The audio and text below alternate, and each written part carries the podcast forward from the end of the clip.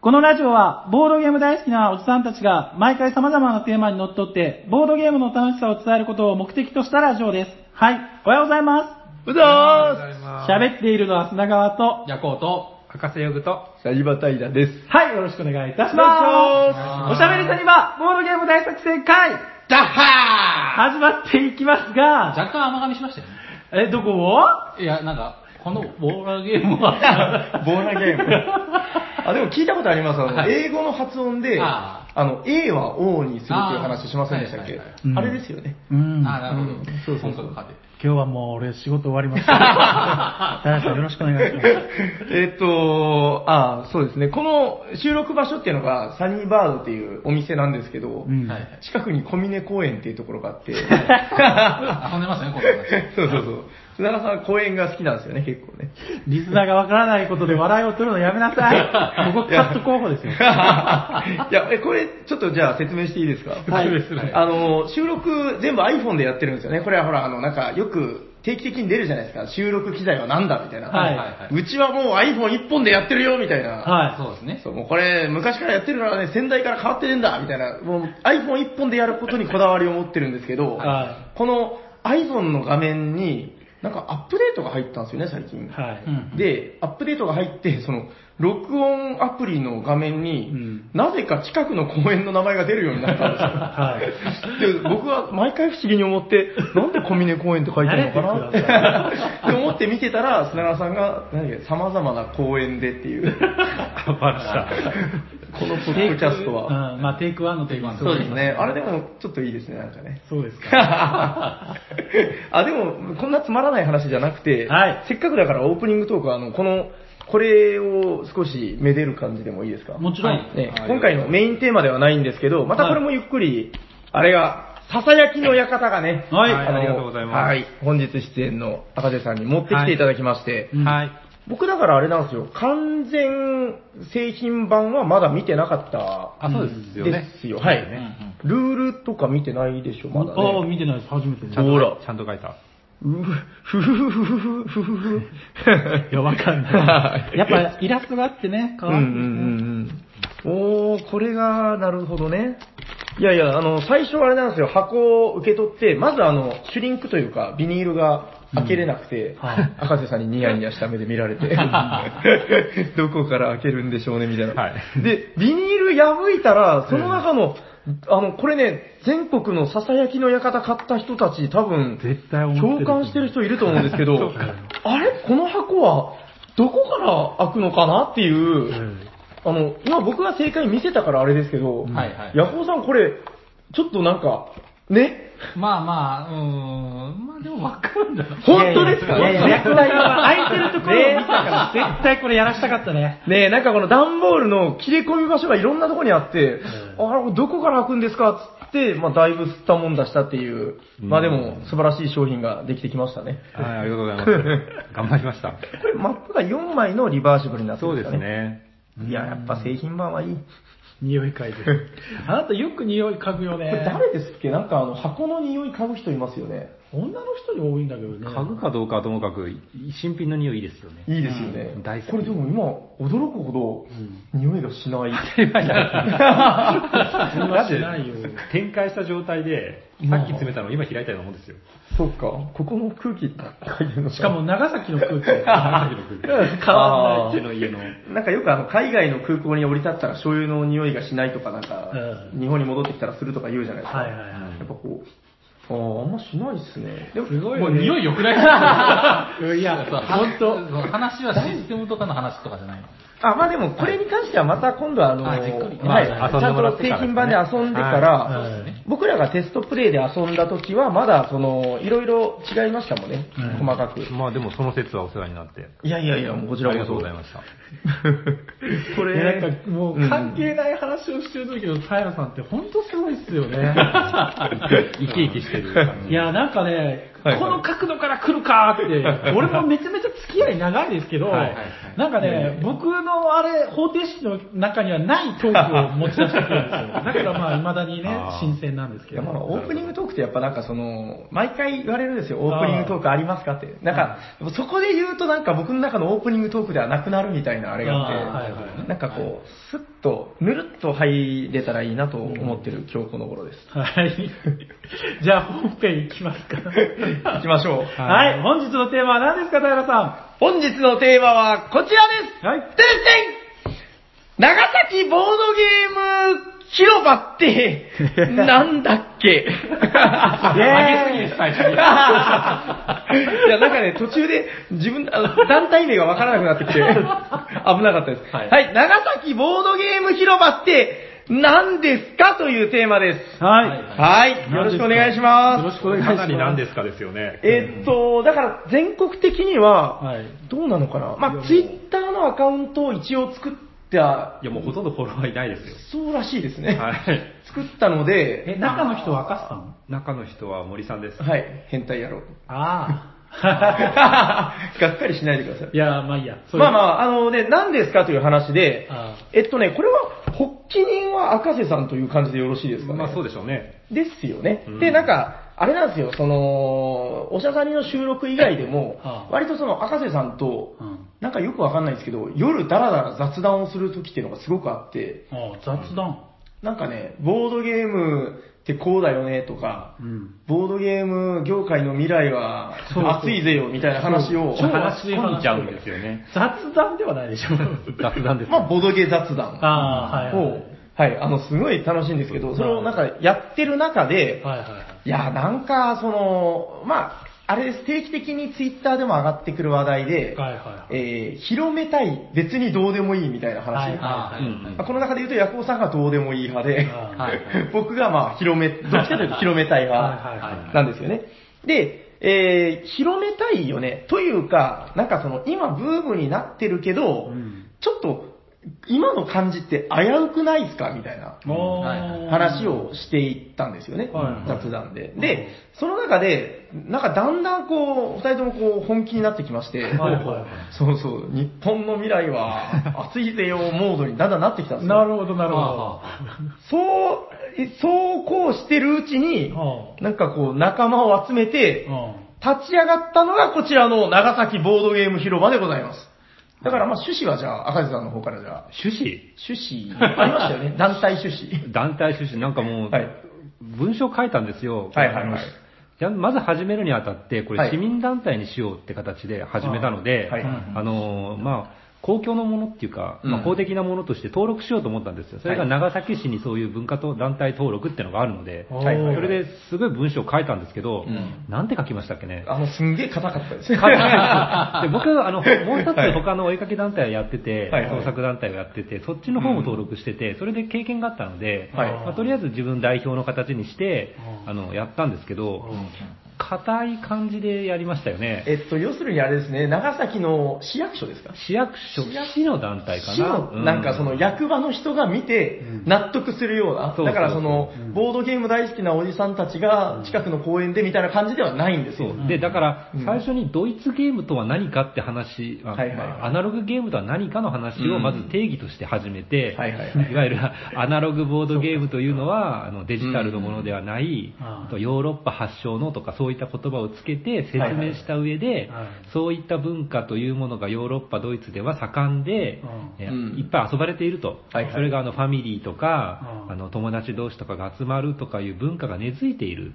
そう言っている文化を、うん。あの日本の人たちにも伝えたいうん。みたいなことを書きましたよね。そうですね。なんかだから、あの、趣味で楽しんで遊んでるだけではなくて、うん。その、文化の一環としてみたいな。そういうイメージですね。うん。はい。長崎は、やっぱほら、昔から、あれですよ、ほら、グラバーとかね、グラバーとか、そういう、海外のやっぱ文化が入ってくる、出島ね、まあ異国のね、玄関口のイメージがありますし。出島とかグラバーとかが、やっぱりあるじゃないですか。はい。で、異国の文化っていうのがやっぱ入ってくる場所だったんで、うん。あの、こういうのも、どうですか？長崎と関わりありますよね？役所の皆さんみたいああ、な。なるほどね。はいはいはい。ああると思うけど、みたいな。あー一応の説得力というか。うんそうそう。いや、まあさすがだなと思って、まあその辺はだから赤瀬さんがかっちりとこう、ちゃんと通りそうな文言で。はいはいはい。まあとにかくでもあれなんですよ、その、わかりやすく、まあその建前除いて話すと、うん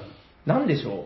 ボードゲームをその一過性のブームで終わらせたくない。はいはいはい。そうですね。文化にしたいって、うんこれは僕も熱く思ってることなんですけど、うんなんだろうな、だから僕らが子供の頃から遊んでた文化っていうのはファミコンとかああいうものなんだけど、んなんか今の子供たちとか今後の、うん、日本の文化の中で、うんああいうそのあって当たり前のものになっていけばいいなというのがあるんですよね。そうですよね。で、やっぱその具体的にじゃあ何をすればいいんだって考えたら、うんあの、赤瀬さんがされてる、えっ、と、まあ、2ヶ月に1回ぐらいされてるボードゲームの交流会はい。だったり、えーまあ、うちのサニーバードというお店、うんこれはボードゲームやりたい人が来るんですよね。うんそうなんですよ。そうですね。で、当然、その、アンテナを立ててない人、うんボードゲームに興味がないというか、もともと知らないとか、うんうんなんかテレビで見たけどよくわからんっていう人にとっては、うんわざわざ行こうとする場所ではないと。うん。まあ、み探してないですからね。そうそうそうそう。偶然歩いてて見かけるっつってもね。まあそうなんですめったに見かけられない場所ですからね。見ても意味がわからないし。うんそうそうそう。だから、まずはそれを、うんその、興味がないんだけど、なんとなく知ってるとか、全く知らないとか、そういう人たちに、うん触れてもらう機会をはい。設けるはい。っていうのが、まあ、僕らの、まあ、なんとなくわかりやすい目的なのかなと思うんですけど、そねまあはいそんな感じですよね。できたのが、うん今年の4月ですね。4月でした発足がう。んだいぶ早めに作って、うんで、まあ、動き始めるのは、はいはい最初のイベントが9月ですから、はいはいはい。まあ、下積みというか、まず最初に全員の会議を何回か繰り返して、うんあの、意思合わせみたいなことをやっていったんですよ。はいはいそのうん、意識合わせというか。最初は何したらいいかわからないって言ってましたもんね。ただ僕自身、あの、うん団体を運営した経験がある以上、うん最初にそこをきちっと決めとかないと、はいはい後で崩壊する可能性をすごい怖くて、はいはいはいまあまあ、ダイルさんとすごく考え方が合うので、はいまあ、まずそこに芯を持ってこようとして、文章化していったんですね、きちんとうね。ん。で、そこでやることを決めたのが、今、平さんおっしゃったような、うんあの、文化を広めたいっていうことに集約されるんですよ。ははいはいはい。それで結局、それを前提として何をしたらいいかって考え始めて そうですね、最初にやったのがこれ。はい。えーっと、じゃあ、そろそろ活動はい遍歴を。はい。あはいその前にちょっと、あ、何ですか？団体は何名ぐらいいらっしゃるんですか？団員さんって言ったらいいの？まあ、実質5名じゃないですか。うん、なんか、その、中心メンバーというか、はいはいうん名簿上とか言ったら別の話なんですけど、あんまり大きな声では言えないやつになっちゃいます細かいことは僕はわからないですけど。うん、まあ、そうですね。なんか中心となって動いてるメンバーは4、5人ぐらいで、そうですねはいはいこうぐるぐる。で、この5人ぐらいの意識合わせというか。そうですね。そうです、そうです、そうですは。はうん、まあでもなんせだからその、そうなんですよ。うんやっぱり、僕がね、うんそうそう、ちょっとその、じ実際の活動に入る前に、うんうんうんあの、まあだからボードゲーム広場前夜の話なんですけど、はいあの、すごく刺激を受けたのが、うんえっと、明石イオンモール、はいなんちゃらかんちゃらボードゲーム体験会。うん。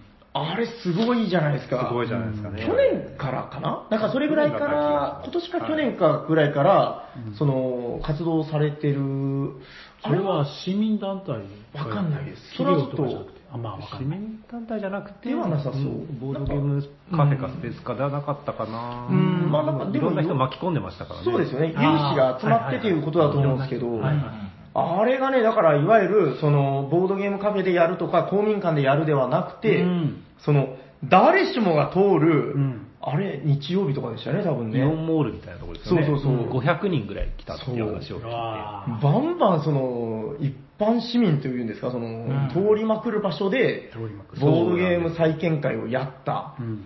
で、スタッフが30人ぐらいいてそうそうとかいう。で平さんとあれやばいですよねって話になって。そう。だから、それをやりたいっていう話をそうでしたよね。したんですよ最初多分そんな感じで。うん長崎でする場所あるかって話からスタートでしたけど。そう。まあでもやっぱその、言ってるだけじゃ何も始まらないんで、やっぱ博士さんのすごいところはそこをちゃんと市民団体にしてうん、こう、動かし始めたっていうことでう、ん。うん、やっぱそれでなんか形になって動き始めたんですよね。そうですね。うん。まあ、まあ、じゃあ行きます、実際。あはいまずどういうことをやったのかと言いながら、規模的にはね、運命の差というか。まあまあまあ、でも最初まあは、そうですねまあそうですね。最初の最初はね、だから赤瀬さんが、あの、図書館でやろうよっていう、そうですね。れをめどにしてたんですよね。うん。はい。長崎市立図書館っていう、もう長崎の市内のど真ん中にあるすんげえ人が来るん図書館があって、うん。あの、まあ、そこのホールみたいなところでやろうって言ってたんですけど、ちょっと日が合わなくて、うん。借りろうと思ったら半年後しか空いてませんって言われて。そうですね。ちょっと、ちょっと遠いぞってことになったんですよそうですね。うん。で、近場でできるとこが、期期日的に、はい。すぐできるとこはないかって言ったら、うん。あの、森さんが探してきてくれて、うん。はい。それがこちらです。2018年9月16日日曜日、うん。長与駅コミュニティホールわかんない。どこだ？どんどんどんどんどんということで、長崎人でもわかんないじゃんわかんない人いると思う。わかんないあのね、駅の2階ですね。駅の2階。はい駅の2階って言ったらなんかすごそうじゃないですか。駅の2階の寄り合い所みたいなとこです。改札口の、改札のあの、出たぞ機械のマシンの数を言えば大体わかると思います。あー、えっ機械の数と、改札はね、1個か2個ですね。2個もあるんですか、あそこ。1個だったかな。まあ、まあでも、一応その長与という町の、うんまあ、あの、メイン駅ですよ。はいでも JR、んあの、九州で言えば、はいあの、特急は通らない駅なんですよ。なるほど。はいあれは視線になるのかな、視線になって、そうですよねあの、もう鈍行しか絶対通らないみたいな。そうですね。だからまあ、ちょっとその、うーん、なんか、少し、まあ、錆びれた街まではいかないんですよ。いや、もうベッドタウンなんで人口はめちゃくちゃ多くて、うんあ人は多い人はものすごく来るんですけど、うんまあ来るって言っても、うん。その駅利用者が駅利用のために来る場所で、うん。他に何か施設が入ってるわけじゃないんで、そうですね。あの、もしね、うん。駅ビルみたいにた、あの、ゆゆっくり過ごす場所があれば、人はそこにたむろすると思うんですよ。そうですね。そういう場所ではないところではないで、そこにある貸しホール。貸しホール長崎市？長あ崎市長与町、長崎市長与町か。あ長崎県長与町です。あーそうなんですか？です。長崎 市じゃない です。そっかそっか。だから、西そのぎ軍。あ、そうかそうか。もともと軍民だったのかな。まあまあ、なぜだからちょっと離れた場所にあるえっと、まあ、これ以上これの話をしても、まあ、その、他県の方には全然わかんないと思うんですけど、とにかくやったってことが大事ですなんせだからその、うんバカでかい駅ではなくて、えー少々人はそんなにいない駅でやりました。まあ、あの、電車が着いたら、バラバラっと人が来る。で、うんいなくなる。そして、そうですね小1時間。で、また電車が来る。バラバラ。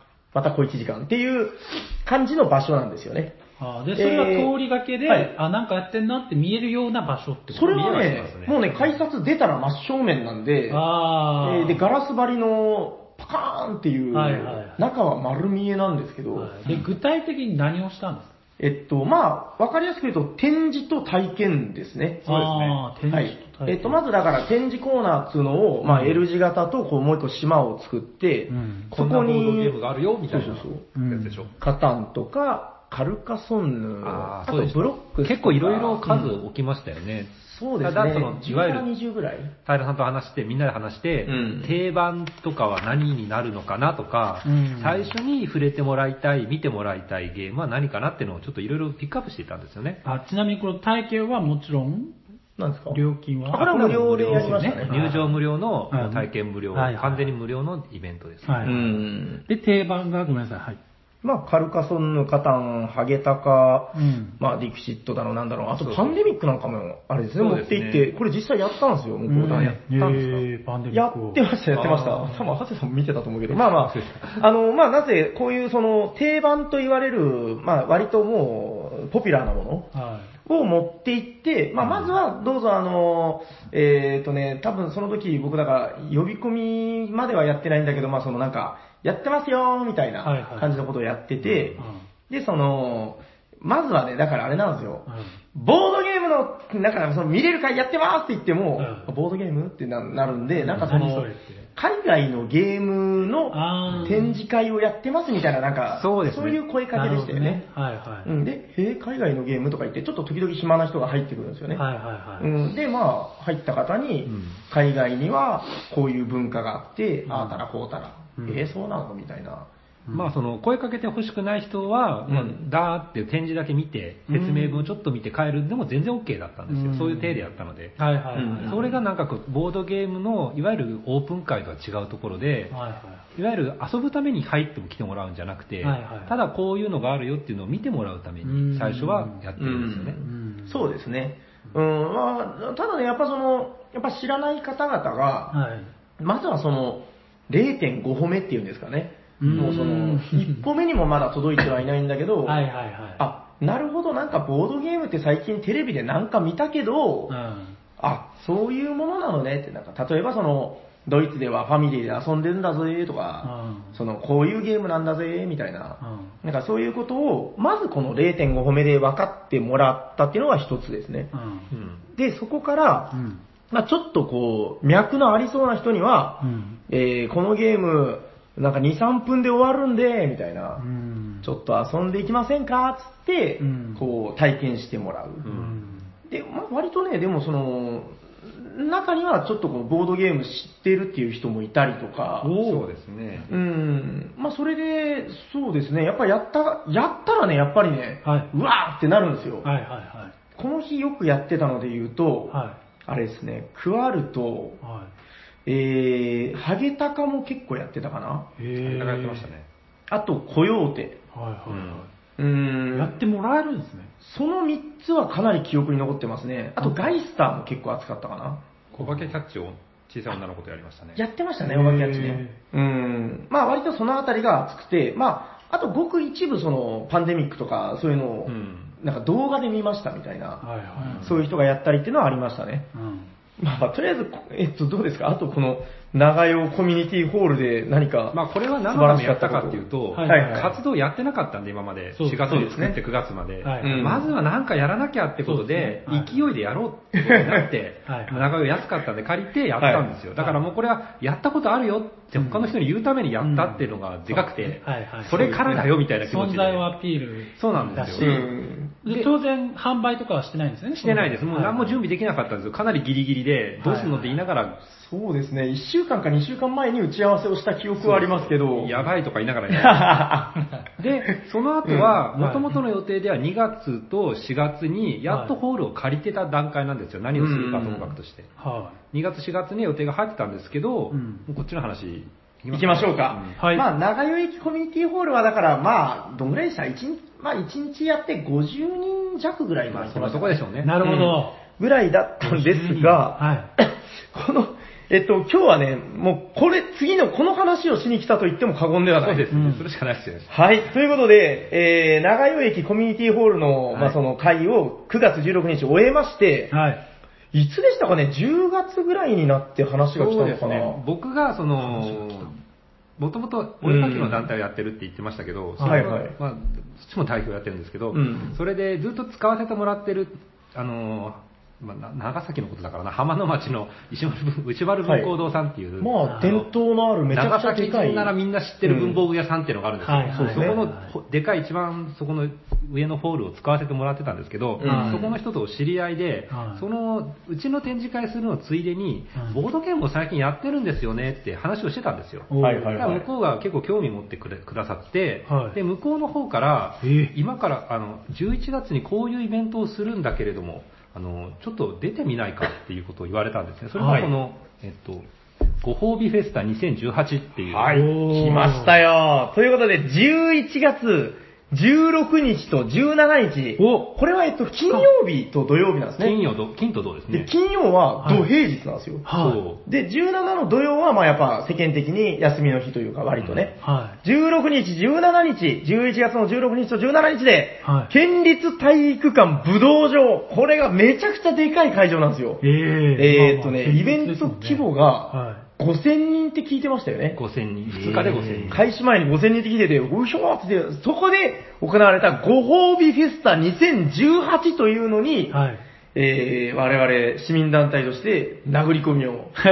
でも、ご褒美フェスタってタイトルでよくわかんないんですけどはいそうです、ねもともと去年まではうん文具フェスタっていう名前で行われてたフェスティバルっていうのかな。同じ場所、同じ時期にやってたってことですね。そうですね。うん。はい。この石丸さんが主催してたんですけどはい。はい、石丸さんの主催を一旦離れて、はい。もっとその、あの、ご褒美フェスタの実行委員会っていう、また大きな団体にして、うんうんさらに規模を大きくしたらしいんですね。もともとの名称が、あの、まあ名称っていうか、目標が文具以外にも雑貨とか紙とか、い。わゆるアナログベースのものはあを、はあ。あの、う売ったりはい、それは体験してもらおうっていうイベントだったんですよ。はいはい。そこで多分あのボードゲームも結構アナログだったり、はい紙とかだったりするんでうんうん、あの、いいんじゃないかって思ってもらえたんじゃないかなと思うんですけど、うんはいはいうんなんでご褒美なんですかね？いや、なんかあの、石丸文庫堂のね、偉い方がおっしゃってましたよ。はい。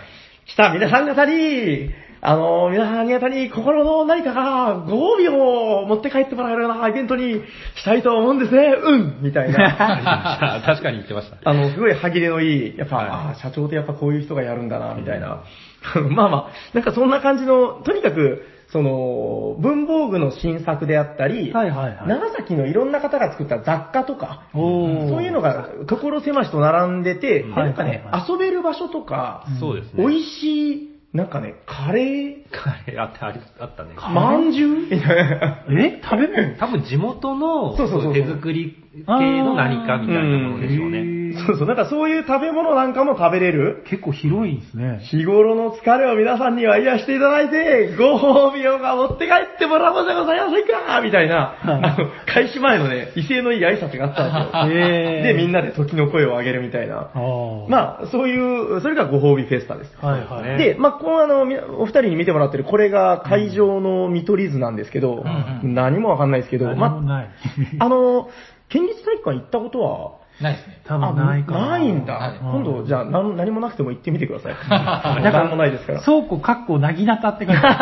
そう、武道場なんで、うんそこはどうでもいいいつも畳とかあるとこなんで、シートをザーって敷いて、うん机をバーって入れて、うんまあそれこそゲムマ会場みたいな、はいはい雰囲気的にはそうですね、あの、現場大阪をもう少し狭くした感じそうってかな。感じですかね。んかなり広いですよ。まあ、んそうですよね。かなりの広さに、まあ、5000人が、まあ、1日2500人が来るんですけど、うん、もう2500ぎゅうぎゅうでしたよ。すごかったですね。こうなんか入り口があって、入り口の外側がなんかフードベースで、なんかあーはいまあ食べ物がいっぱい並んでて、はいはいはいはい入ったらそのだから石丸文庫堂さんの文房具とかがいっぱい売ってると。うんあれ石丸さんだだけじゃないですよ。石丸さんいろんななんだのめ他のメーカー、はいはいはいはい県内だけじゃなくて、県外も全部メーカーがいるうんんでえすよ。いろんなメーカーがあるんですよね。で、なんかね、あの、文具屋さんたちのね、なんかその、業者の人たちがひそひそ喋ってるのを聞いたんですけど、んなんかこんな規模のイベントは、九州でも珍しかったい、みたいな。本当？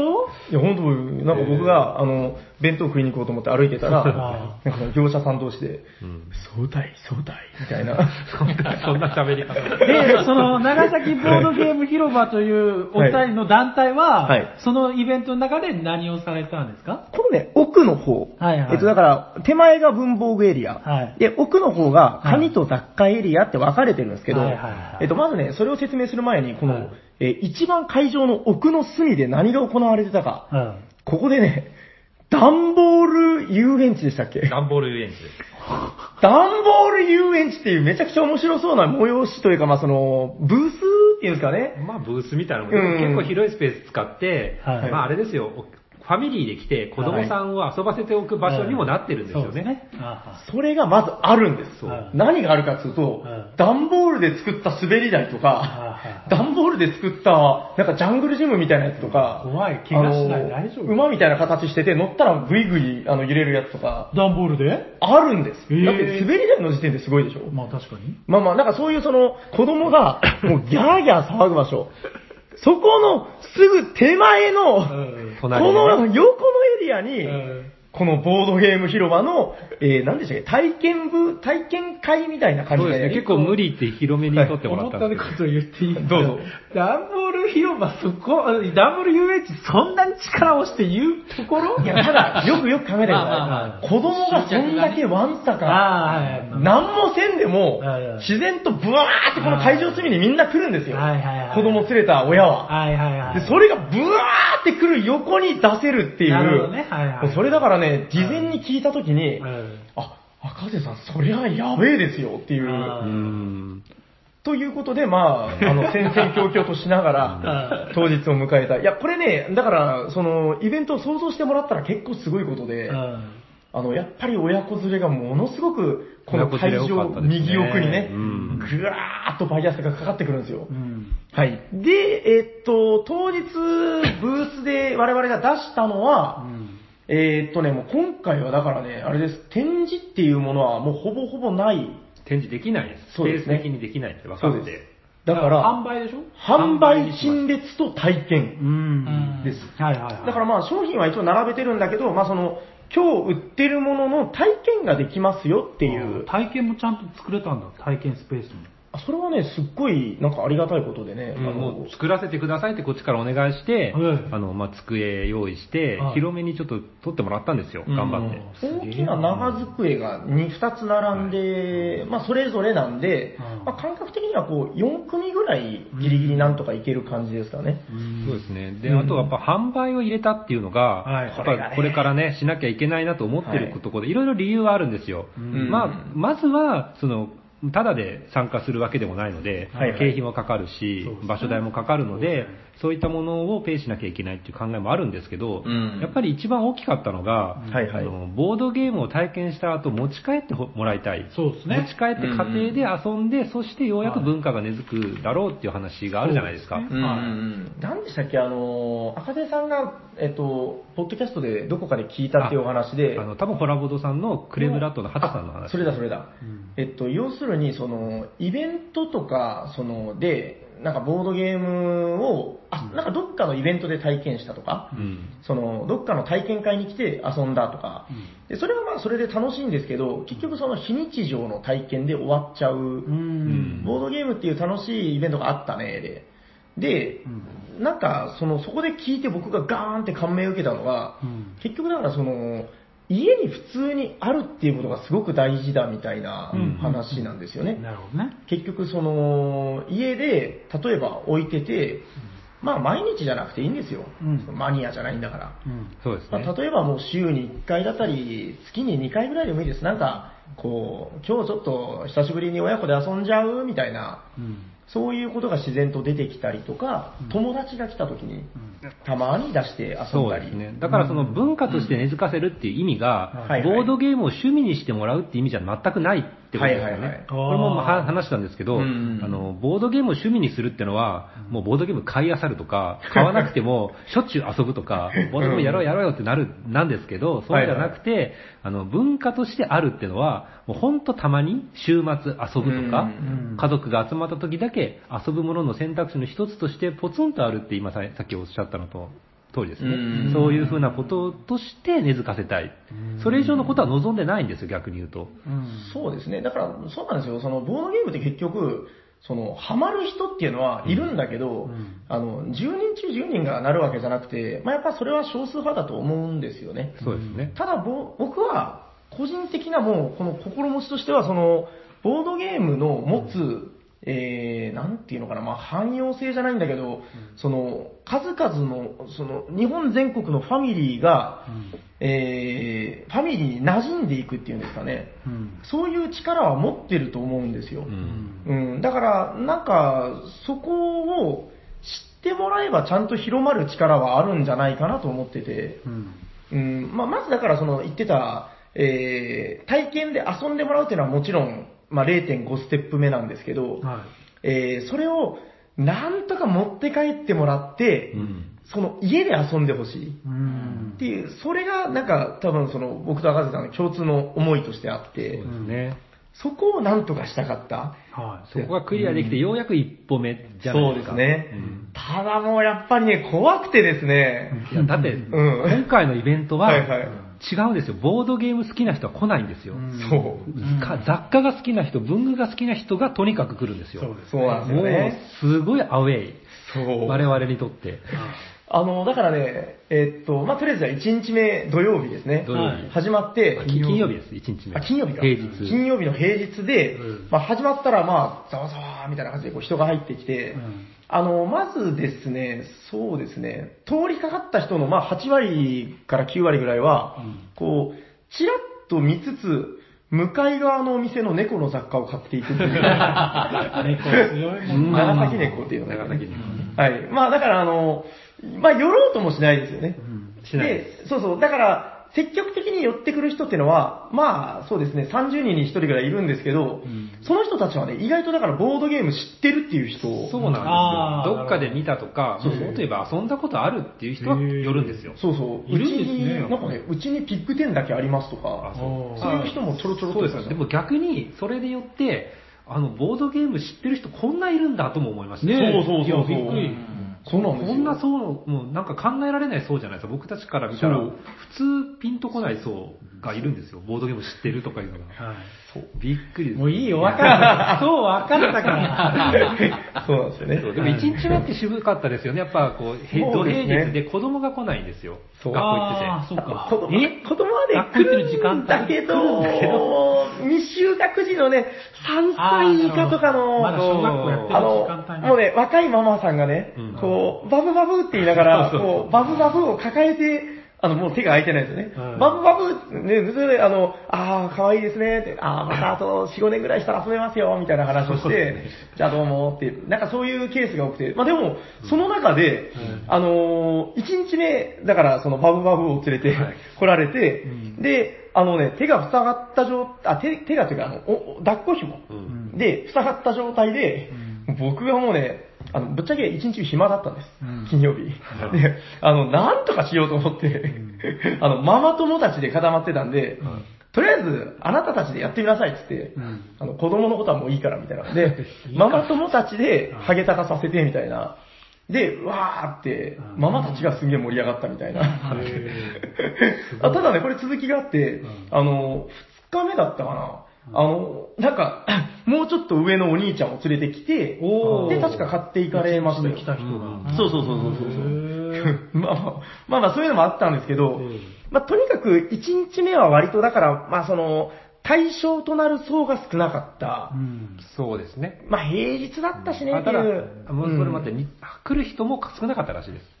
あ1言日ってましたね5000って言いましたけど、うん1日目に1500人ぐらいで、あー2日目で3500とか、そんな偏りがあったらしいですね。僕らの、もうなんか目視でもそれぐらい全然違いましたよ。ああ、もう全然違うう。ん、やっぱだから僕らが、その、頭の中で描いてたのは、小学校、中学年とか高学年ぐらいとか、うんまあ低学年でもいいですけどね。ファミリー層の中で。うん、小学生のお子さんと、まあ、親御さんうん。みたいなところに届けばいいなっていう、これが中心層だったんですよ。うん。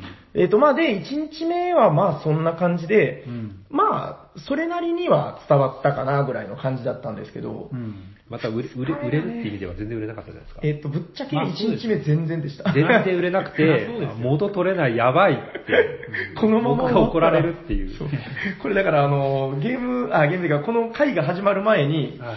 まあなんせ仕入れないといけないじゃないですか。そうそう具体的な価格はちょっと言いませんけどどっかーってこう、ボードゲームを仕入れてど、っかって？はい結構どっかりですよね。どっかりです。まあだから何十個ですよ。ねえ、やっぱ仕入れなきゃいけなかったですからね。あで、もうあの、赤瀬さんが、これ大丈夫ですかね？いいですよもう僕、うちが全部手出ししたんですよ。奥さんに頼んで、で、あの、許可は出たんです。うん。許可出ました。ただ、あの、売れなかったら、なんて言われたんでしたっけ？ハゲタカの餌食にするぞって言われました。お後がよろしい。うまい。あの、ちなみにこの日一番仕入れてたゲームがハゲタカの餌食です。は まあまあまあ、で、1日目終わった時も、あの、僕の脳裏に、あの、赤瀬さんがキリストみたいな格好になって、こう、両側からハゲタカに食われてる絵が浮かんで、い。ボードゲームの宝が。これ、ちょっと、やべえ、明日このまま終わったら、赤字さん餌食になるっていう。いや、本当もうそういう。怖かったです。だってこんな残ってて、このペースでいったら、お金戻ってこないみたいな。そうですね。単純にあれが2倍売れてももうダメで。戻ってこないそうそうそう。うんでこれから未来にいっぱい両芸を作らないといけない人が。やばかったんですよ。やばかったうんんで、まあ、僕もだからちょっと青ざめながら1日目帰りまして、うんで、2日目なんですけど、はいもうここからですよ。だから2日目が土曜日。で、まあ聞いちゃいたんですよね。土曜日すげえぞ、多いぞ、みたいな。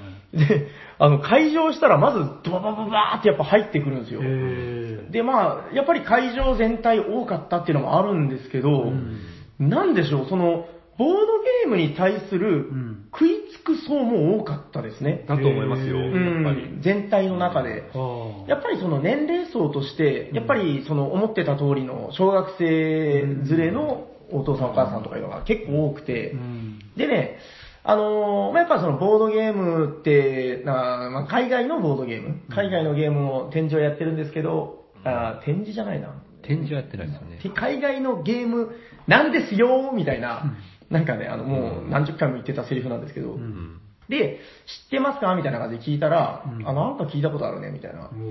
で、やっぱ体験をしていくとね、うん。この日だから参加してたスタッフがみんな言ってたのが、うん。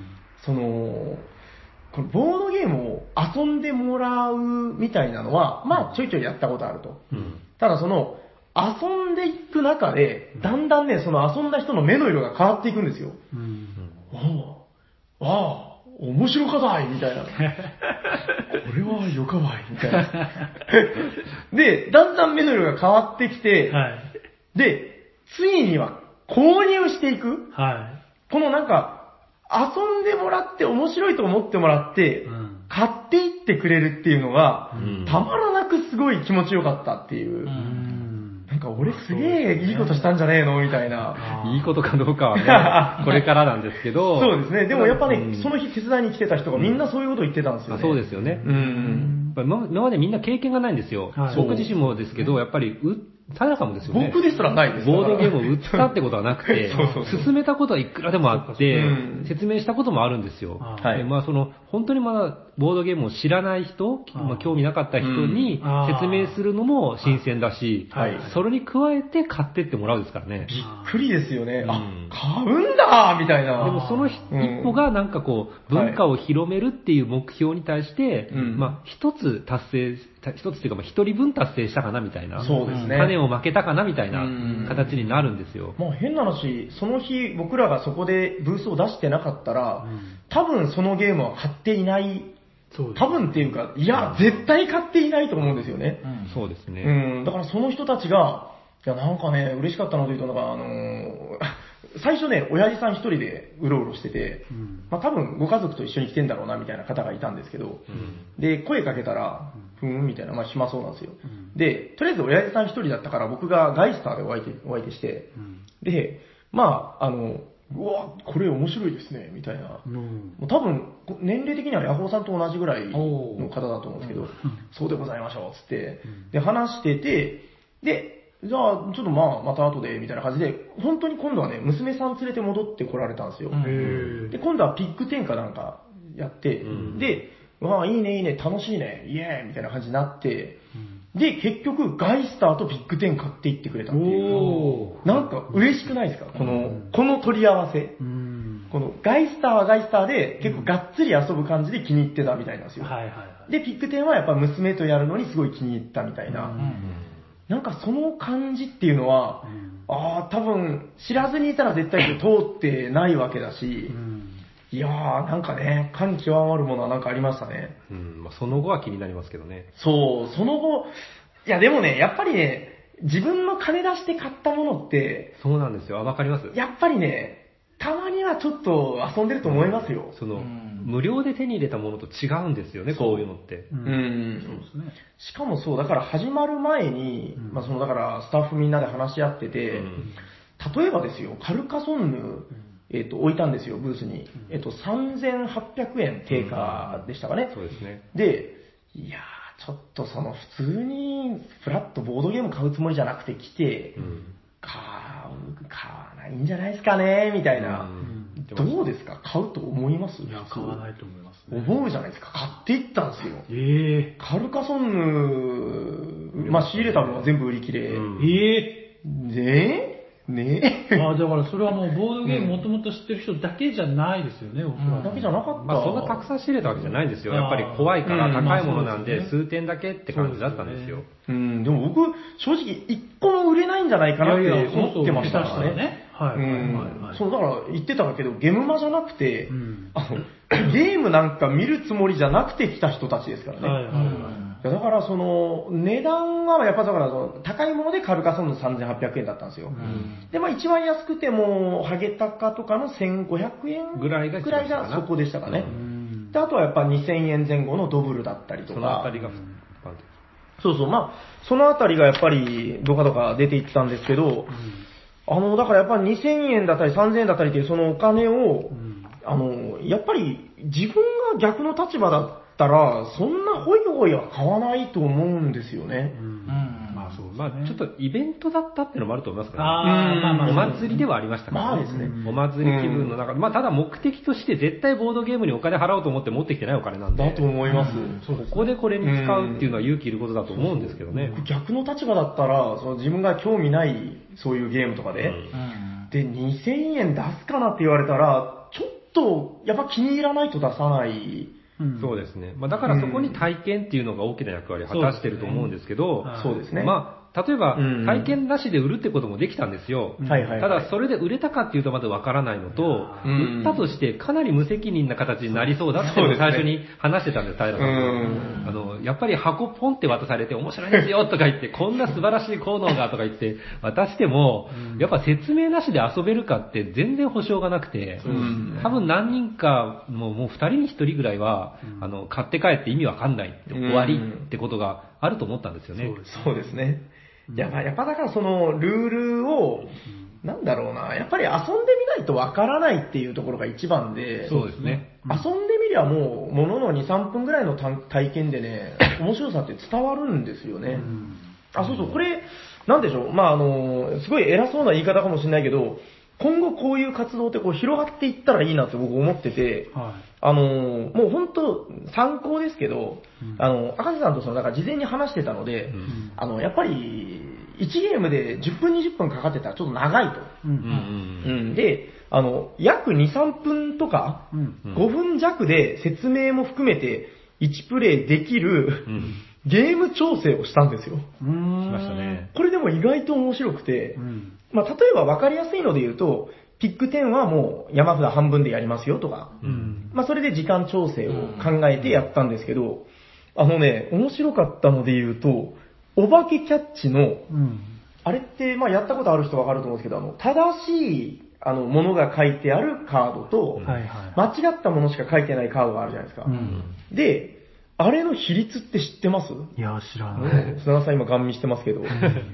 えー、正解は？2対1。そうなんですよ。えー調べましたよ、当たったこれ、頑張って。あ見たでしょ数えたんだ。めっちゃ数えたんですよ。えあ、2対1じゃんってなって。すごい。そうそう。え、あ、これ逆だ、ごめんなさい。多分逆だ。あ、の正しいのが1ですよね。正しいもの対誤ったものが1対2って感じですかね書いてないのが2です。うねん。いや、だから、ああ、1対2なんだ。で、全部で60枚だったんですよね、確か。うんえーだからその中から、ちょうどいいぐらいの塩梅になるようにバランス合わせて、半分で積み込んだんですよ。うん。半分だけ用意して。ちょうどいい塩梅。要するにほら、正しいのばっかり出てもおかしいじゃないですか。うん誤ったやつばっかり出てもおかしいから、んそれが約2対1の割合になるように、うん。あの、積み込みをしたんですよ。20枚と10枚で。うん。で、やった結果みんな、あ、お化けキャッチってこれぐらいでいいねってみんな言ってました。まあまあまあ、それはまあ余談ですけど、ああ。まあショートモードって感じですかね。それを何？前日にやったの？前日じゃないですけど。何日か前にやりましたよねあ、でも、もう時間ないって言ってやりましうた。ん、その週にやった気必死でやがします。りましたね。ええなあともう一つ面白かったのが、うんあの、ハゲタカの餌食。うん。えっとね、これ、まあ言わずと知れたあの、バッティングゲームの名作ですけど、うん。えーい本当の正式モードでは、うん1から15までなんですよね。パワーカードというか、その手札が。うん。で、得点カードがプラス10からマイナス5までなんですけど、うん。これをずんと減らしまして、7枚。えっとね、パワーカードを1から7の7枚に絞ったんですよ。うん。で、得点をプラス5からマイナス2までの7枚にうん。うん。絞った。で、これもね、やってみると意外といいんですよ。うん。あ、これ意外といいっていうのは、だから僕が普通に、あ、これ面白いじゃんって、これ思ったんですけど、初めてインストして遊んでもらう時とかに、んなんかね、思ったんですけど、15枚って難しくないですか？まあそうですね。結構その微妙な力加減じゃないですか。うん。だから、14にするの、13にするのとかって結構絶妙な塩梅なんで、7だと、すっごいすっきり見通せるんですよ。うん。なんか、わかりやすいというか、う。うんんあ、これ、かえっていいね、みたいなうん。話になってう。ん。まあ、ね、まあまあハゲタカ好きな人から言えばね、そんな生ぬるいみたいなことになるとは思うんですけど、うんまあでもこのゲーム調整した大きな理由は、はいうんこ、の、まあこれ、あの、チュートリアリストにもつながる話なんですけど、はいはいはいあの、これが最初で最後のゲームじゃないっていうのが大体前提なんですよ。まあそうですね。買って帰ってもらう人のためには、うんうんうん。まず、あの、軽くルールを体験してもらって、面白いのを掴んでもらって、それから何十回も遊ぶだろうっていう大前提があるので、うん最初の1回は、うん。まず体験してもらうことに焦点を合わせてるっていう。そうですね。でゲーマーの中には、やっぱり、あの1回目のプレイから全力で戦いたい。うんだからそのためにルールを完全把握してスタートしたいって方も結構いると思うんですよね。うんで僕も初めてする重ゲーなんかで、まあやっぱりね、これそんな何回もしないよなと思ったら、ルール完全に把握してからスタートしますけど、うんうんまあ、そういうのをあの一般の人に求めると、まあ、まずはインストしてる段階で惹かれるとか、まあそうですね。それいろいろ考えたんですよね。うんそれ、その上で、ねあの、持って帰ってもらうために、まあ、買って帰る前提なので、これでいいだろうっていうのが、うんうんうんまあ、大きくある理由ですよね。そうですね。で、まあ実際にやった後に、うんあの、これは正式ルールではなくて、うん本当は1から15なんですよとか、うんまあそういうことはちゃんと言うようにはしたんですけど、はい、どうぞ。うんそう。あと、まあこれも余談ですけど、あの、ガイスター2つで終わりっていうのも意外と面白かったです。あガイスターってあの、まあ赤4個取ったら負けとか、うん青4個取ったら勝ちとかあるじゃないですか。うんあれを2個で終わりにしたら、もう開始早々ひりつくんですよ。ーうん。あ、そうですグね。ヒーみたいな。はいはいはい。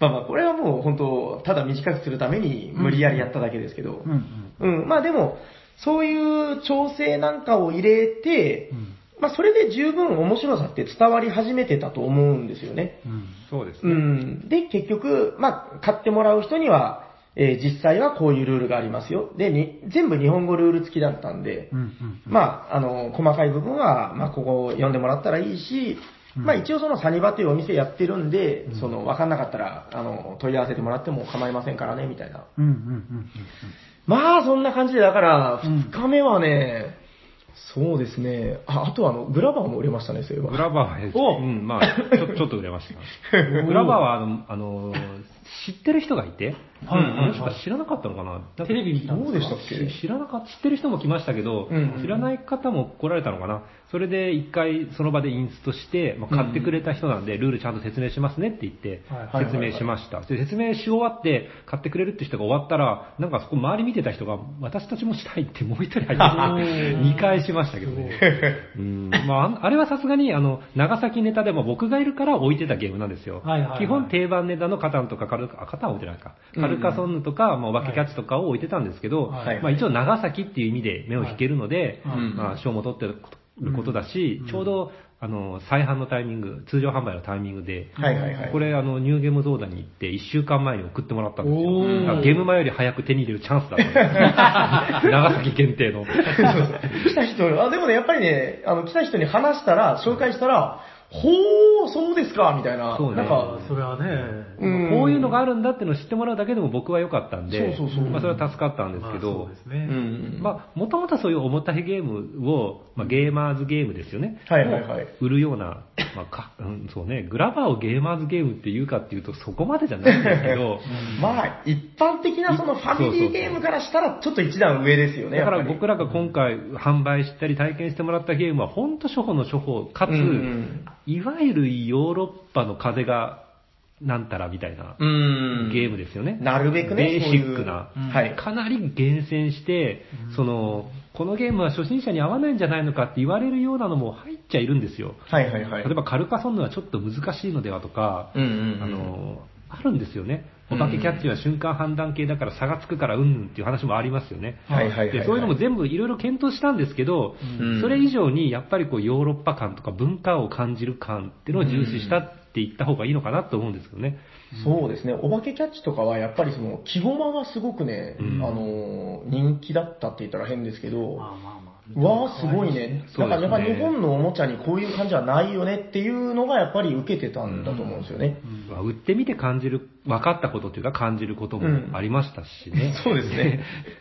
これは、その、これ売れねえなとか。そうなんですよね。まあまあ、そうでしょうね。出るでしょうね。そうそうあの、説明のしやすさとキャッチーさの差っていうのが、やっぱこう、広めていくにあたって、わやりやすいのとやりにくいのあったんですよ。はいお化けキャッチは本当さっき言った記号間っていうのがすごくしやすかったし、あとしやすかったのがカードラインですね。ああ、そうですね。カードラインはね、やっぱもうみんな飛ぶように買っていきましたね。カードラインはすごくやりやすかった。やっぱ子供さんに、うん動物のカードがあるんだよって言い方もやりやすいし、うん大人から見ても、あ、これ勉強になるねっていう反応もありましたし、そうですねまあ。そういう意味でやりやすかった。うーん、わかりますまあ、。その逆がね、ピッグテンとかね、ハゲタカとかね。そう、なんかだからやっぱあのトランプ的なカードゲームっていうのは意外とその、まあトランプで代用できるみたいな雰囲気に思われちゃうのかなっていう、まあそれもちょっとあったんですけど。そうです。まあ、イベントのなんか、こう、雰囲気もあったと思いますけど、所有欲につながるものっていうんでは、はいやっぱり木駒だったり、特殊なカードだったり、あとはあの、ねあれが売れましたね。ドブルねドブルですね。うんあの、あの特殊な感じ？はい。あれもインストしやすいんですよす。ねこれ、このカードすごいんですよって言って、そこからサードできるんで。うんうんうんうん。そうですね。必ず同じ絵がある。うーん。まあでもやっぱりこの2日目、ご褒美フェスタ2日目は衝撃でしたね。で、やっぱりね、そのやった、まあ感想なんですけど、はいあの、まずやったこっちがすんごい楽しかったし。あのね、やっぱこの、この幸せ感ってね、やってみないとわかんないですよ。この、ゲームを進めて、分かってもらって、買っていってもらう。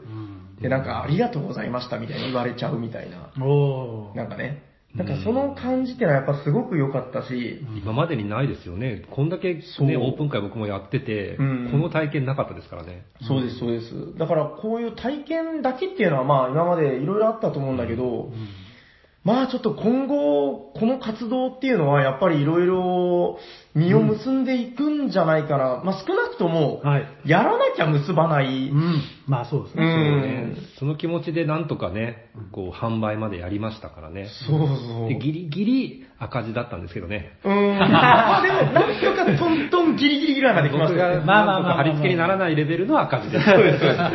誰かが何かを我慢すればなんとかなるかなぐらいの。そうですね。まあまあ長い目で見て。そうなんです。やっぱ続けていくには、そのはい、収入しながら、まあ別に儲けるためにやってるわけじゃないので、そうですねこううまく見ながらやっていきたい、続けていきたいってやつですね。そうそう。いや、ぶっちゃけ、あの、儲かんないっすよ。わかんない。もうこれは全然わかんないよ目的が違う体力をめっちゃ使うんで。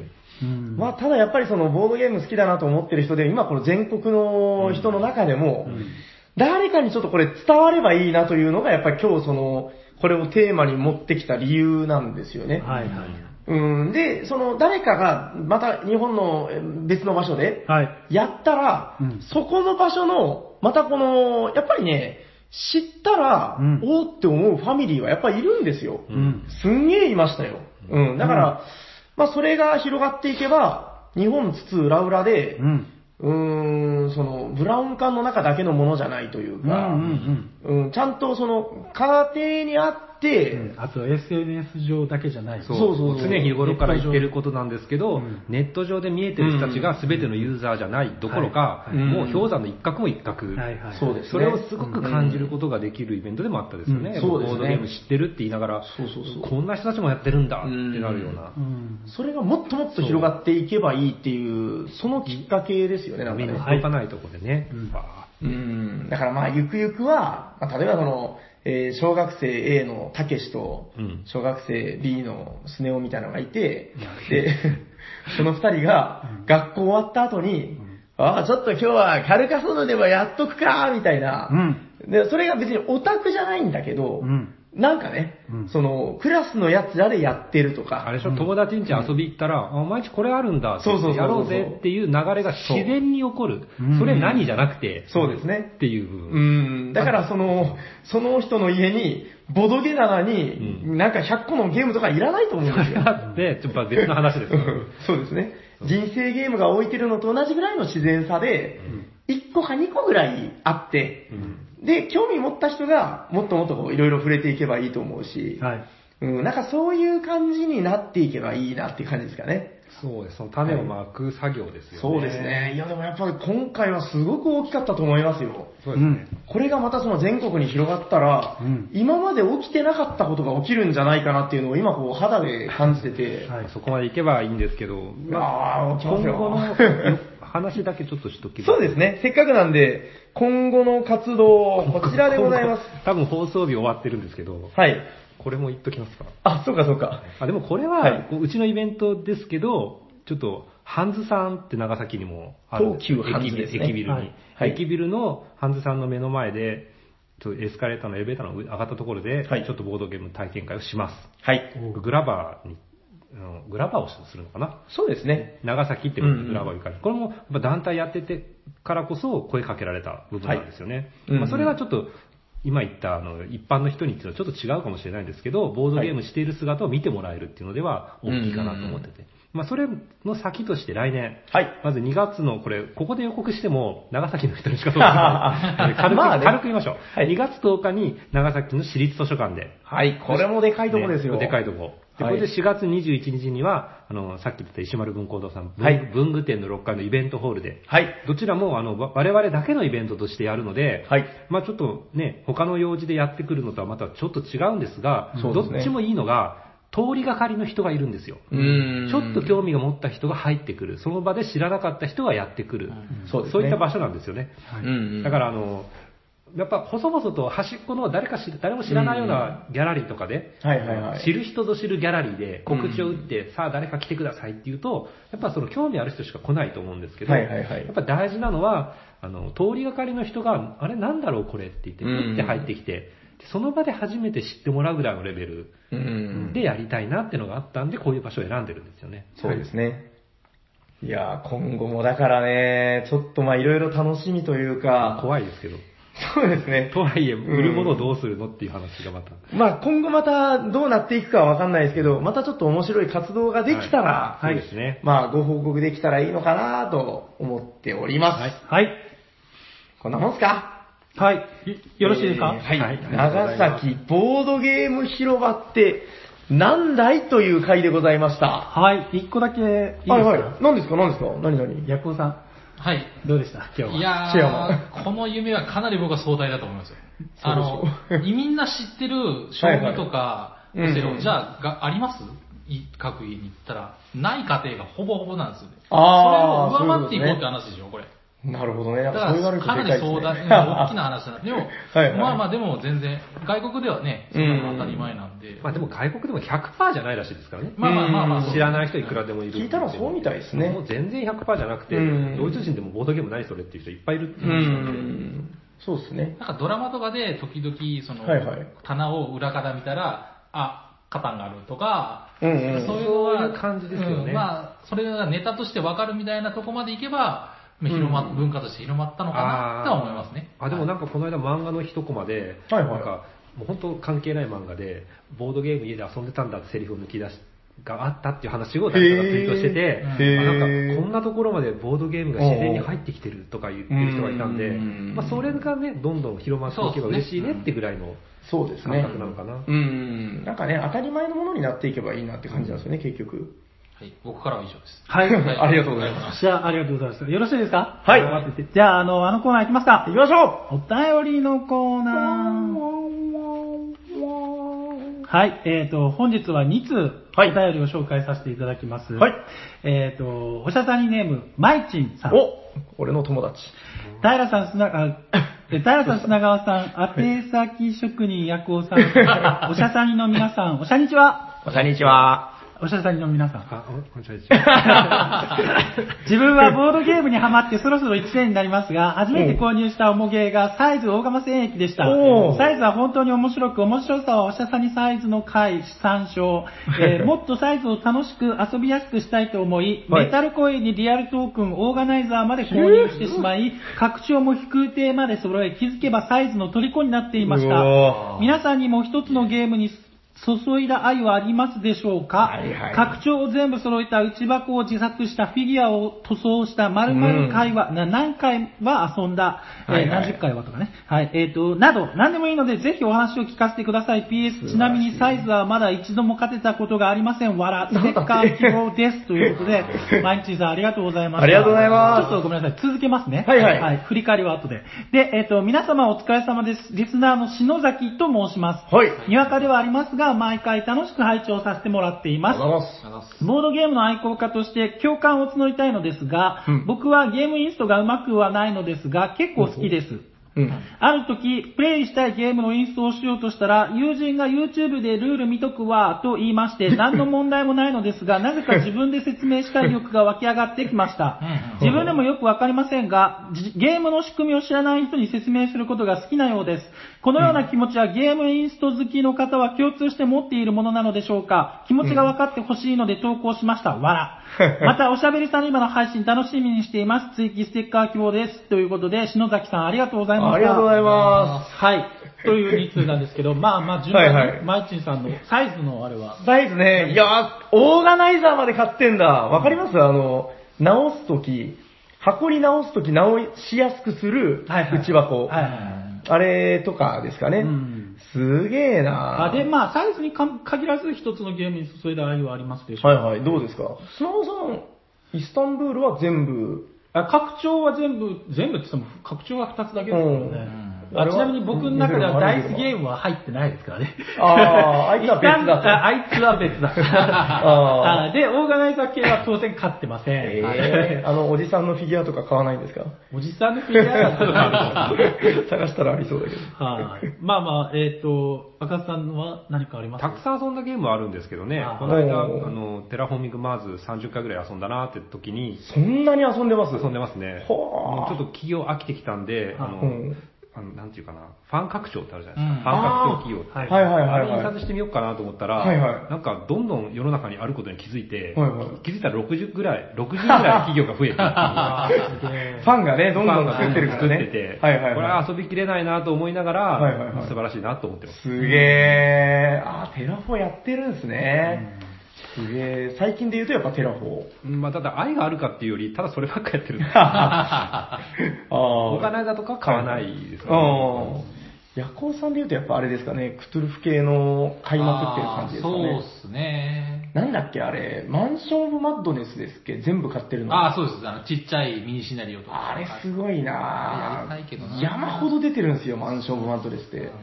ちっちゃい拡張。あれ何が入ってるんですか？シナリオが入ってるシナリオが入ってます。あの、追加のシナリ、うんああれを買うと追加のアイテムカードとかあってあ、ー別のお話があ遊べるっていう。はいはいはいはい。あれはもうだから出たらすかさず全部買ってる感じでしょ？まあ、クトゥルフ系は大体そんな感じになっちゃってますね。まあそうですよね。そうね。まあ僕で言うと、なんだろう、まあサイズは、まあオーガナイザーは買ってないけど同じぐらい買ってて、まあやっぱりね、なんかその、これはと思ったらやっぱ買いまくる感じはありますよね。あ、ダンゲロス全部買ってますね。あうん、ダンゲロス全部買ってるし、あと最近で言うとクランク。ん全部買おうかなってあのその思ってます、ね。拡張全部買ったっていうのは愛を感じたりしないですか？あの、わかります僕サンダーストーン全部拡張買ってるんですけど。買ってるんですね アホみたいに枚数があるんですけど。いや、やっぱりね、そこはね、いるかいらないかで言ったらね、別にいらないんだけど、そうそう、ありますよね。愛ですよね。なんかもう最後まで買わなきゃダメな気がするみたいな。そう、だからね、斎藤さんが言ってたけど、拡張買う時の気持ちみたいな、うんあの、なんだ、好きなゲームがあって、うんあーまあど、めっちゃ遊ぶじゃないですか。うん10年後、20年後、うんきっと欲しくなりますよ、みたいなこと言ってて。まね。今、斎藤さんの声です。あの、あ、まあまあ、なんか、それ聞いてからね、ちょっとね、間が差すようになっちゃったみたいな。あーあそうかもな。僕も別にクランク拡張今別にいらないんだけど、絶対これ今からでめっちゃ遊ぶし、ああ、別のマップとか欲しくなるよな、みたいな。うんうん。やっぱだからそれは、やっぱ愛だと思いますよ。そうですね。そうそうそう。あの、篠崎さんのインストはどうですか？おー皆さんインストやるの好きですじゃかあ、インスト好きな人、せーの。はーい。ああ、ヤコウさん好きじゃないんだ。じゃあ、ヤコウさんの話を聞きましょう。あ、好きか嫌いかって言われたら、うん、まあまあ別に、いや、いや、必要に応じてやるんですけど、別に好きじゃないっすね。必要がなければやらない。まあ必要がなければ他の人にもう任せて、まあ、あんまり上手じゃないっていうのもあるんですけどね。え、赤瀬さんはだからどっちかっていうと、もう大好き。大好きでしょ？いや、僕もねもう、大好きですよ。めちゃくちゃ好き。わかります。ものすぐわかります。このあれどうですか？友人が YouTube でルール見とくわーってやつ。見といてもいいけど、まあ説明させろって思います。あ、そういうのもあるんだね、つって。まあでもやっぱり自分で説明しますかね。ああ、しますか。うーん、なんか、あーえなんかその YouTube の何ですか、ルール説明？遊ぶ前に見とくみたいな話ですか？インストしようとしたら、しようとしたらか？ルールで、ルールその場で？見たくないってことですかすよね。それすごいな。すいませんでしたってなるけど。でもなかなか YouTube でルール全部解説してるとこないですよ。うーん、だからまあそうですよね。だから、その、僕が思うのは、やっぱりその動画で説明するってなかなかやっぱ難しい部分もあって、あー思います思いますその、インストって結局、会話というか、うん呼吸みたいなのがあるじゃないですか。人を見、顔見てしなきゃいけないですよね。明らかに、このなんとかフェーズの何々ターンで、何々ドローがとか話してるときに、うんなんかこう、頭の右上あたりにハテナがいっぱい出てる人いるじゃないですか。で、そうなったときに、やっぱその、そこでそのまま進めるのは違うみたいな話もうん。あるんで、やっぱ動画にはそれはわからない。だから、まあ、価値はすごくあると思うんですよ。うんその、周りに誰もいないとかいうときに。ただやっぱりね、できる環境にあるなら、やっぱりそれはこう、人と人のコミュニケーションを介したインストっていうのがやっぱベストだとは思いますけどね。できる人、できない人って言うと、あの、いるし、うん好きな人、好きで、好きじゃない人はいかなりあるじゃないですか。インストがインストが。ねだから、まあ、できる人で好きな人っていうのは、まあラッキーですけど、そうですね。そう。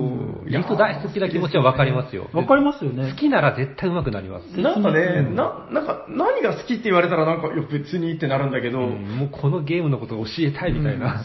な なんでしょうね、あの欲は。なんかでも気持ちよくないですか？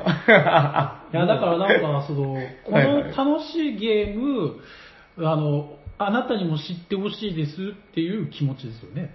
うーん。そうですね。まあ、これから楽しい時間ある、始まりますけど、ごめんなさいね、僕だけ先に知っといて、でもあなたたちに今から仕事くれますからね。ちょっと待っててください、ぐらいのワクワク感？あただ、人がゲーム買ってきた時にはその人にやっぱりインストしてほしいんですよ。僕あ、もちろん、もちろん。あで、あ、なるほど。頼まれたらしますけど、なんかこう自分がゲーム買う理由が自分がインストしたいからみたいな。あそこまでか。ーいや、でも分かります。なんか、僕もね、その砂川さんの言ってた気持ちはもちろん分かるけど、あの、そうじゃない部分ももうあるんですよ、なんか。何ですか？もう趣味みたいな。インストすること自体が目的みたいな。あなんかね、ーあー、だからあれでしょ？うまく教えられて、おやったぜ、みたいな。だから僕別にその後遊ばなくていいみたいな。あまあまあまあ、割とそういう仕事をやってるっていうのもあるけーど、うんいや、だから、ね、それが嫌だったらやってないといういや、だところもからあれですよありますよね。自分がプレイしなくても、うんあの、あなたたち今から楽しいこと起きますよ。うん。待っててくださいねっていう。そうね、それをそうですね上手に伝えることができたら成功ですからね。うん。でもやっぱりその後の、なんかその、ボードゲームセッションがね、うまくいってたらまあ極上ですよね。そうですね。そうですね。うんまあ結局そこにつながるので。そうですね。ああ、やったやったよかった、みたいな。うん。ああ、そうね。まあ言われてみたらそうですね。やってるだけで楽しい感はありますね。ですよね。だからすごい共感してしまいましたね。わかりますわかります。だからそのさっき話してたボードゲーム広場の、もうインストだけやりまくる感じとあ、か、まあ確かに、すんごい楽しいんですよ。やってましたね。一日中インストしてましたもんね。そうですね。自分は遊んでないですからね。はい。じゃあ、よろしいですか？はいえっ、と、じゃあ、ば、そういえばですね、マイチンさん、あの、マイチンさん、どうしました現場に来てくられ来られたんですああ、実物のマイチンさん、やっぱ、あの、可愛いクマみたいな顔ああ、これね、ですよねあれですよ、赤石さん、あの、収録で、えっと、前回の放送で話してます。あそうなんですか？そうだっけ？赤さん斎藤さんにもお会いしましたっていうメール読みましたよね。僕ああ、そっかそっか。そうそうあの、赤さんはまだ聞いてないから。聞いてない。うんはい、公開されてないだから、あ、毎日さんだって今思ったんですけど、あはいはいはいなんかこう、ゲーム場だと、そうやって、あまあ、お医者さんに聞いたんですよって方がみいっぱい来られたんですよ、はいはいはい。ブースの方に。はい。あありがとうございで、ます。毎日さんが来られて、毎日さんってやっぱ名前いっぱい聞いてたから、毎日さん。が、あのマイチンさんが、なんか、僕もどっちかってリスナー側なんで、こう、はいはい。来て、あの、お医者さんに聞いてますって言われて、ま、マイチンと申します。あ、マイチン なんか芸能人が来たみたいな。ただ、マイチンさん、その時点ではステッカーまだもらってなくて、はいはい。先週、先週の回、あ、違うか。先々週か。めちゃくちゃ読まれてる感じありますけどね。あ、そうなんですかでも、ステッカーはまだ1枚です。ああ、無冠の帝王みたいな感じだったんですね。いや、なんか僕の中で、なんかもう、お医者さんに関係する人たちがいでも、る。うんそれわかります、わかります。わかる。最初からずっと言ってるでしょ。んそうですねラジオネームき、有名なラそうそうそうね、はがき職人知ってる。だから、そういう方が、そう、有名な楽器職人が来たみたいな、謎のテンションの上がりっぷりが。ただ今回のステッカーは篠崎さんに。ほらはい、篠崎さんは、えっと、住所と本名を送ってください。よろしくお願いします。はいおめでとうございますありがとうございますじゃあ、あのコーナー行きますか？はい、行きましょう。行きましょう。あ、あ、よかった。嫌なんですか？いやいや、嫌じゃないです。じゃあはいはい。行きましょう。はい。これもね、楽しみにしてる人はいがいるからね。えーこの番組ではお便りを募集しております。ツイッターのおしゃべりサニバにダイダイレクトメールを送っていただくか、えーおしゃべり、おしゃべりサニバの G メールに、えーと、メールください。えーシャワー SHA です。おしゃべり。サニバにメール待っておりまーす。メールアドレス読みました？おしゃべりさんにマットマーク Gmail.com に送ってください。あそれ。はい、はい。よろしくお願いします。ホットゲーム今へと、よいしょーゲームを紹介するぜ。今日は誰だ？俺だ！イェーイ。ということで、はいよろしくお願いします。サニバタイラーがご紹介しましょう。どうしました？いや、ごめんなさい。いや、このさすごいなって。はい、ということで、本日のホットゲームはこちらです。はい。高い。マメイでございます。はい、マメイ。えっと、な何回か前のあの、ゲームマ振り返りの回だったりとかなんとかでも何回かご紹介しました。はい。えーっとですね、まず、えー作られたのが、ホイゲームズさん。はい。えっと、ちょっと前にあれですね、あの、老子敬服とかでかなり話題になりました。はい。えーホイゲームズさんの、えー今回のゲームマ新作ですね。うん。豆でございます。はい。はい。えっ、と、プレイヤーは荒れ果てた豆畑にやってきた農家だよということで、うんえっ、とね、やっぱ豆がテーマのゲームで悪いゲームなんかないよという。そうですね。はい。確かに。思いつかない。そうですね。豆がテーマのゲーム、大体いいゲームです。で、えー、まず豆イ。これどういうことかっていうと、えっ、とね、豆でマネーを稼ぐという、今聞き取れましたかね？聞き取れたけど全然意味がわかんない。豆でマネーを稼ぐ。はいはいはい。わかりますわかります。ぎゅっと縮めて、豆イ。はい。いや、っていうことらしいんですよ。はい。あ、どういうことですか？豆を作って、うんマネー、お金を稼ぐ。あー豆でマネーを稼ぐ。あーこれで皆さん覚えていただいいや、でも、たらいいなと。はい。豆って日本語でしょ？あーははは、豆、え？あ、日本そう、お金の単位なんです。もっとほら、ファンタジックに考えてもらえませんかね？こあまあの国では、行きましょう行きましょう、流された。まあまあ、この国ではお金の単位が豆なんですよ。はい。はいはいで、えっと、なんでこのゲーム、えー話したかったかっていうと、あの、この間ほら、あの、えっと、ゲームマ振り返りの回で、はいはい。なんかシステムよくわかんないよみたいなこと言ってて、で、あの後ちゃんと読みまして、うんで、あ、これは、あの、話してるぞ。まあ、ちゃんと遊んだんですよ。うんはい。ヤコさんも遊びましたね。遊びましたねはい。はいえー、じゃあどんなゲームか。うんはい。えっとですね、えー、役を作るゲームだっていうことは、まあ、その、以前の回の時にもお話ししましたね。はい。えっと、いわゆるラミーキューブみたいな役を作るんですよということで言ったんですけど、うん例えば、同じ色の数字連番、うん。123とかう、ん。同じ色で同じ数字111。うん。もしくは、違う色の同じ数字、222とかですね。えーそういうので、えー役を作っていったら、まあ、それに応じて点数がもらえる。はい。はい。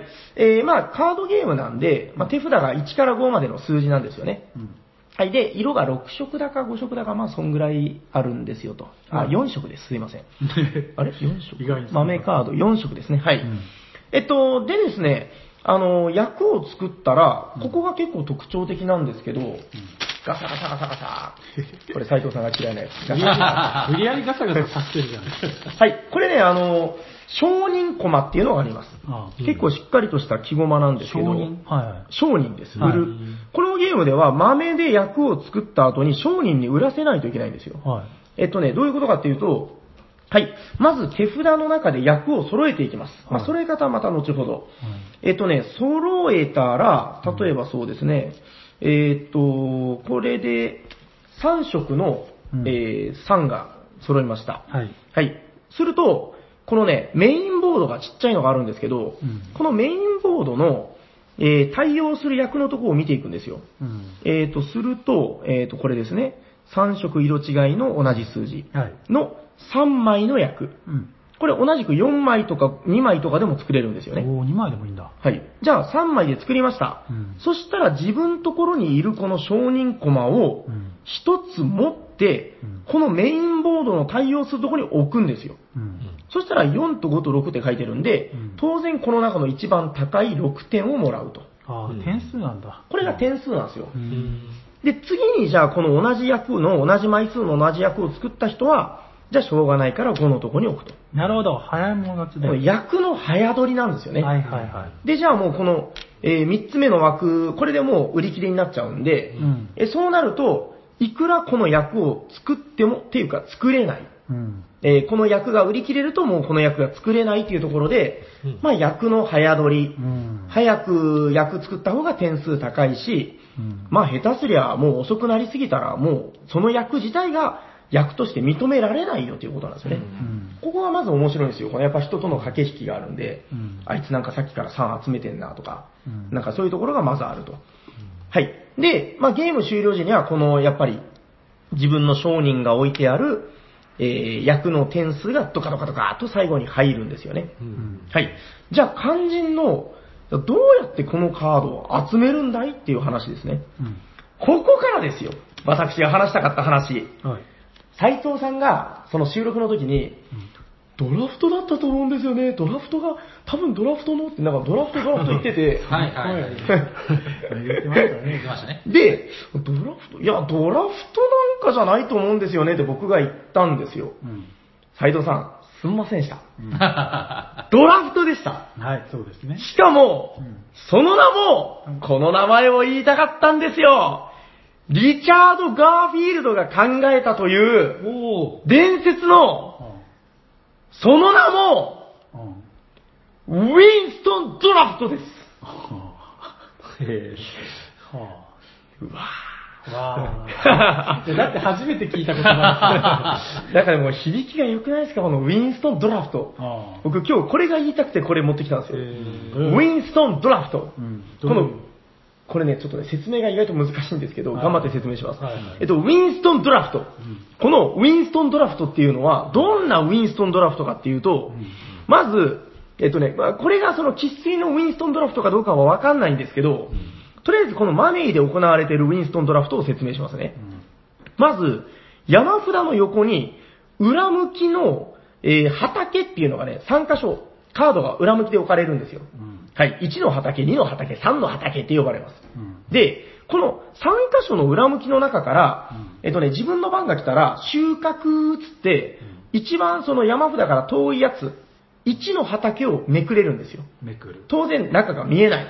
めくって自分だけが見る。あ、自分だけが見る。そう。こっそり見るう。ん。欲しかったらそのままがめます。ももらうんですよ。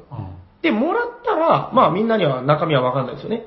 あ、なんかもらいやがった。で、えっ、と、今その空き地になってる1の畑に補充がされます。うんほまあこれがいきなり気に入っちゃったパターンですね。うんうんで、面白いのこっからで、んこのウィンストンドラフトっていうこのウィンストンドラフトでは、まず1の畑を見て気に入らなかった時、表向きで元に戻すんですよ。あうんうんあ表向きで。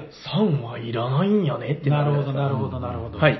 で、次にどうするかっていうと、2の畑を見れるんですよ。まだずっとこの、おこの人のターンですよ。はいい。同じ人が今度は2の畑を見る。うん。うーん、まだ気に入らないなーって戻す。これも表向きで戻します。はいはいはい。そしたら今1の畑と2の畑が表向きのカードが並んでいる。うん。3の畑を見る今度は。うん。うんああ、いいのがあったってことで、うんこの3の畑から取ったのを手札に入れます。うん。じゃあこの後の処理ですよ。うんここが面白くて、えっと、1の畑、2の畑、3の畑まで今、この A さんは確認しましたよね。はい。今確認した3つの畑すべてに、裏向きのカードが置かれるんですよ。えっと、上に重ねてってこと？そう、重ねて置かれる。はいはいはいということは、どういうことかっていうと、えっ、と、じゃあ次の手番の B さんのターンで、うん1の畑をもらうときには、2枚のカードが来るんですよ。なるほど。表向きの、さっき A さんが捨てた3、あ緑の3っていうカードと、うん裏向きの1枚が来る。はい。B さん、これも気に入らない。うん。B さん戻す。うん。そしたら、表向きの2枚が見える。なるほど。で、B さん、この2の畑から見る。2の畑取る。うんみたいな感じで、だから気に入らないって言って戻したところには、表向きのカードが戻って、うんその上に裏向きのカードが重ねられる。うーん。だからね、やっぱその、見えてるカードだと、うんまあその、他の人にとって良かったりするし、うん。その、枚数が単純に多くもらえるんですよね。そうね。戻した畑っていうのは。はだからできることなら、うんまあ、1の畑で取ったものをスッと入れていくのがベストかもしれないんだけど、い。うん。あの、矢川さんやって分かりましたよね。はい。このゲーム、うん。気に入った役を妥協して、妥協せずに作りたいんですよ。そうですね。うんあ、の、なんでかっていうと、手札の、えっとね、上限ではないんですけど、うん手札が7枚以上ある時点で、うん自分のターンが来たら、収穫ができないんですよ。ああ、カードを取れない。そう。その時じゃあどうするかというと、カードを捨てて承認駒に変えるっていう選択肢か、うんえー売るかしかできない。うん。で、よく考えてみると、売れなくなってくるじゃないですか、最後の方。うんもうほら、承認駒ぎっしりになってきたら。早い者勝ちだからね。そうそうそう。だから、売れなくて、うん。手札がたんまりあったらどうしますかっていう話なんですけど、うん一ターンに1枚ずつしか捨てれないんですよ。ああれ？しばらく動けねえみたいに。なることもおそらくありますよね。そうですね。だからこのゲームでは、手札枚数がじ絶対の正義ではなくて、うん。むしろその、うまく質の高いカードをギュッと仕入れていくことが多分必要うんなんですよね。だから、その、ウィンストンドラフトのこの、戻して、えー他の人の利になっちゃうかもしれないけど、ちょっとこのガチャを引く感覚。うんあー、次の3の畑にはきっと、俺の欲しいあのピンポイントのあれが、えいないみたいな、なんかそういうこの、引きをぐっと楽しむ部分もあって、うん。まあ、それでいてやっぱその計画性だったり、うんいろんな意味でね、で、あの、結構短いんですよね。そうですね。どんくらいでしたっけ ?1 ゲーム15分もかからない。そうですね。15分、20分ぐらい。交渉で30から45分。え、これ1ゲームで？そんなに短かったんですか？いや、多分ね、何人でやっ1たんですラウンド、3人です。うんこれ多分ですけど、何ラウンドかやるんじゃないかな、違うのかな、まあそうでしょう。あでも結構早かったですよ短いってことは。うん、ああのね、もう山札が切れたら、それで終わりってことなんで、うんまあ、そんなに長いゲームではないんですよね。さ30、45分って書いてありますよね。そうですね。ままあ、30分ぐらいかかるかな。う30分ぐらいかな。ん。そうです考えね。始めたらってことなうんですね。ん。まあでもね、あの、かなりさっくりとできるし、うんこの、やっぱりね、何度も言いますけど、この、ウィンストンドラフトがね、楽しいんですよ。うん。実にウィンストン。ウィンストン。何がウィンストンなんですかね。ウィンストン。あのーなんか、その、普段やってるカードの引き方とやっぱ違うんですよね。で、この、戻して重なって、裏向きでっていう、このあたりのうん、この、えいっていう引く感じもすごく面白いし、うんまあそれでいてこう見えてるものでの計画感とかも面白い。うんこのシステム自体は、そのリチャード・ガーフィールドがらしいです。作ったとか言われるやつなんです。そうそうそう。これ後日談がありましてあの、ウィンストンの話を何もせずに、うん。あのね、うちによく来るあの、マジック・ザ・ギャザリング好きうんな人に、うん。あの、こう置いて置いて、で、うん。引いたとこに補充して、みたいな説明を、うん。その時まだ僕ウィンストンのこと知らなくて、うん。説明してたら、うん。おウィンストンって言われて、ああ、ウィンストンって、あ 知ってるやついたーってなって、うんどうやらなんかだからマジック・ザ・ギャザリングの世界で、うんなんか行われてあるみたいの、。リミテッドのシールド戦の2人プレイとかの時にやるんですよ。やるんですか、はいウィンストン？こんな感じだったと思います。あまあ絶対これじゃないんですいくつか方法があるんですよ。いろいろありますよね。うん。その中のその少人数リミテッドの時じゃなかったかなーって気がしますけどね。へーそう、だからまあ言ってたのはやっぱこうリチャード・ガーフィールドやっぱ天才だよね、みたいな。うんだからドラフト一つ取っても、こんな方法もあるんだね、みたいな。うんうん。まあだから多分その不要カードを戻してってことですよね。そうですね。いらないカードは残しつつ、いいカードを早く引きたいけど、うんずっといらないカードは次の人たちが、あの、まあ、取っちゃうみたいな。うん豆はまたその、ね、たくさん取っちゃダメって縛りがあるから、うんうんうん違うんでしょうけど、はいはいはいはいマジックだったら、顧問でもたくさん集まれば力があーかも、かも、みたいな。なるほどなるほどがあるのかな。いろいろまあ理にかなったシステムですよね。うんそうそう。やっぱだからこのウィンウィンストンドラフトを軸に据えた。うんでも、それでいてそれだけじゃない。このやっぱ販売システム僕すごい面白いと思うんですよね。うん、なんかその前の時、開示って言って開示じゃないって突っ込まれましたけど、まああの、役の早取りシステム。うんまあいろいろやっぱりその総合的に見てすごく、えー、味の効いている豆なのではないかなと、私思いました。はい。あれどうしました？いいえ。はい。ということで、本日ご紹介したゲームは、はい。ウィンストン・ウィンストンが特徴、マメイデ・マネイのマメイでございました。はいありがとうございました。ありがとうございましあた。じゃあ終わっていきますか。はい。なんかね、言葉遊びって楽しいですよね。そうですね。聞いてくださった皆様、ありがとうございました。ありがとうございましたまたお会いいたしましょうはい。お届けしたのは砂川と、夜行と、赤瀬ヨグと、サリバタイラです。ありがとうございましありがとうございまた。